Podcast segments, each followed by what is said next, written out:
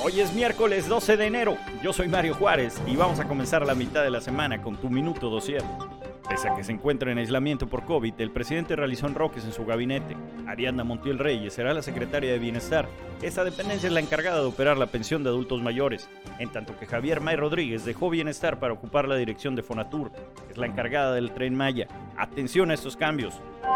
Nuevamente se rompió récord de contagios por día en nuestro país. Ayer martes alcanzaron 33.626 casos positivos, la mayor cifra desde que inició la pandemia hace casi dos años.